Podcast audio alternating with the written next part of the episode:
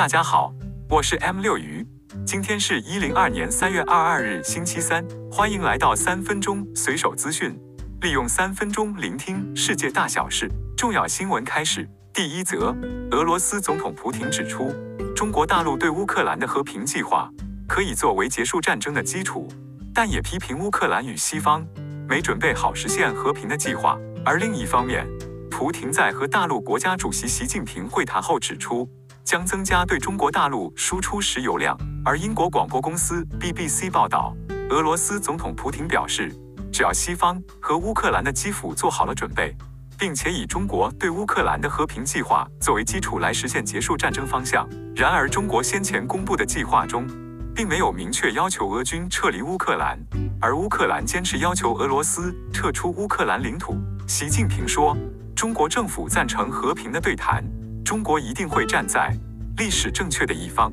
在普廷在与习近平会谈结束后表示，准备增加对中国输出的石油量。俄罗斯、中国以及蒙古已针对计划中的西伯利亚的二号管线达成所有的协议，并预计每天将从俄罗斯经由蒙古输送五百亿立方公尺的天然气到中国，并且普廷也说，俄罗斯将协助。中国各企业进驻俄罗斯，来取代因为乌克兰冲突而离开俄罗斯的西方公司的位置。第二则，中南部久未降雨，日月潭水位十八日降至七百四十一点五公尺，而水库满水位是七百四十八点五公尺，破今年新低。水库底的九洼点石像再次浮现。气象局长郑明典解释缺水原因，因为南海的海温明显偏低，导致华南云雨系的延迟建立。因此，二月几乎没下雨。气象局指出，三月底华南云系的东移将会带来降雨。而郑明典在脸书也抛出一张海温巨平现况，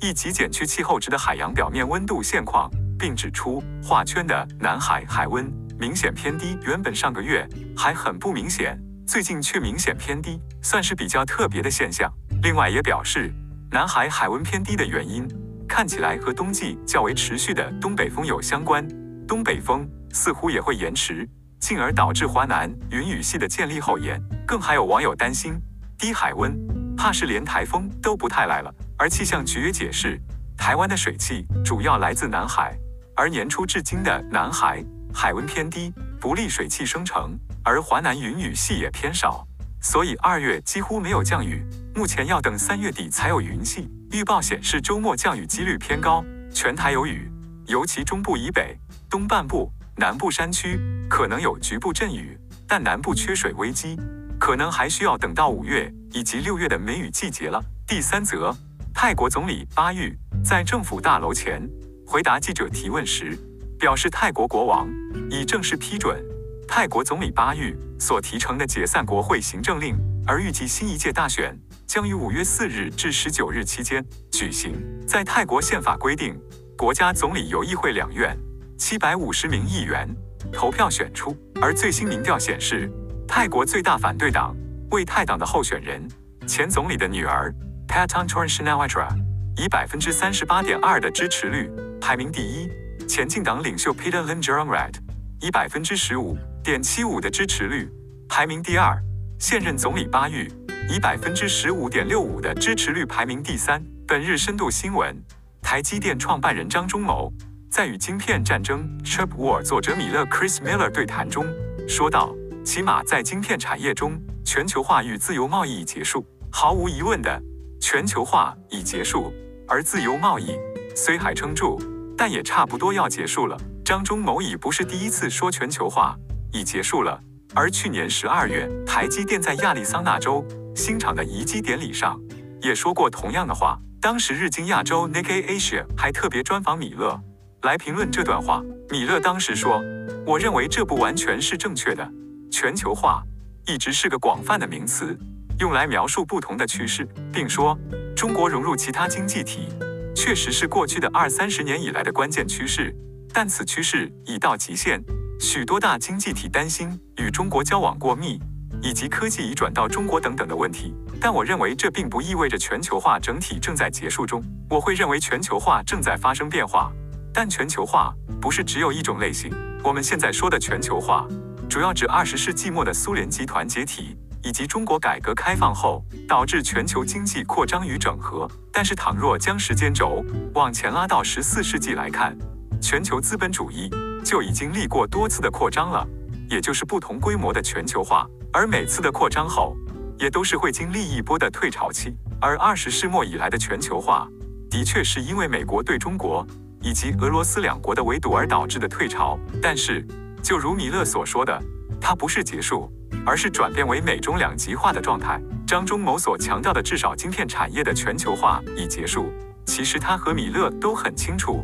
早在中国企图切入半导体领域前，这个产业已经高度全球化了。虽然台积电几乎垄断了逻辑晶片的全球产能，但它是靠助与全球数十家客户形成的大同盟，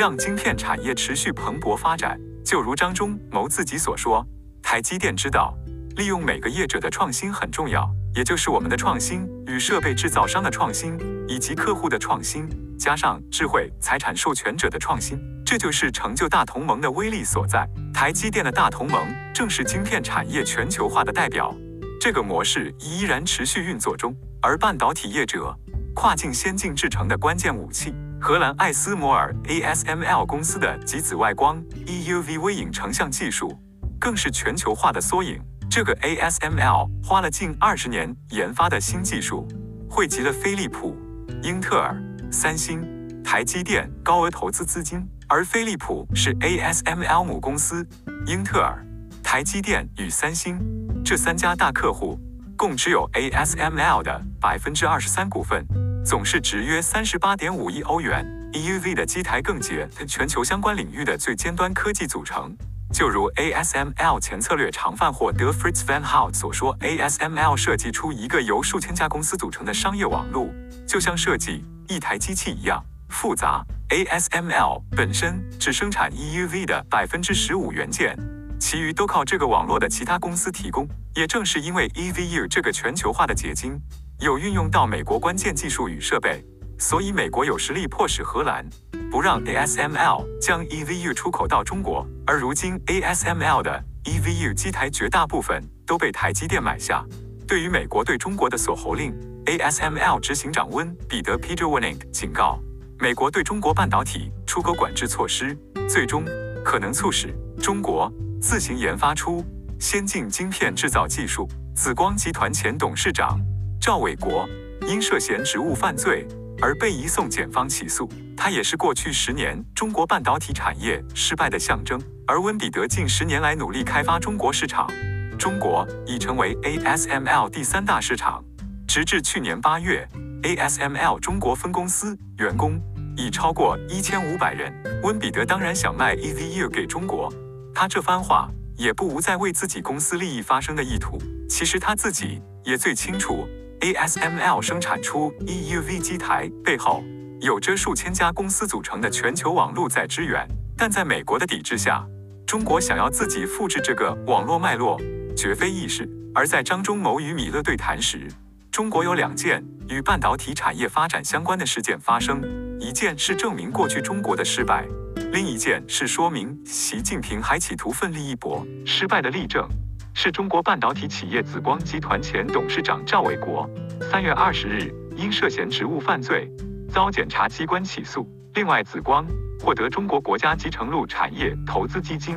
也就是大基金的三百亿人民币补助，却胡乱投资，想买下台积电，合并联发科，企图并购美国记忆晶片厂美光，加上大基金弊案、员工内线交易等等，说明了中国过去十年来以为有财。就能搞起半导体产业，而习近平对中国半导体产业自主发展念兹在兹。他在二零一六年网络安全和信息化工作座谈会上曾指示，必须突破核心技术这个难题，争取在某些领域、某些方面实现弯道超车。要争这口气，努力尽快在核心技术上取得新的重大突破。然而，最核心的技术是半导体。但不幸的是，隔年川普 Donald Trump 上台。之后，美中两国一步步从贸易战发展到科技战。如今，拜登 Joe Biden 进一步推出严厉的科技锁喉，让中国不仅无力弯道超车，连维持现况都难。习近平并没有屈从于美国与盟友的科技封锁，在刚结束的全国人民代表大会上通过了党和国家机构改革方案。这个方案的一大重点就是组建中央科技委员会，加强党中央对科技工作的集中统一领导，也就等于是习近平要自己领军科技攻坚这场战役。现在全球都在关注着，在美国封锁下，习近平能不能成功推动新举国主义，领军突破核心技术？如果他赢得这场晶片战争，就将改写了半导体发展史。以上是今天三分钟新闻，简短时间了解天下事。我是 M 六鱼，祝大家顺心，我们下集再见，拜。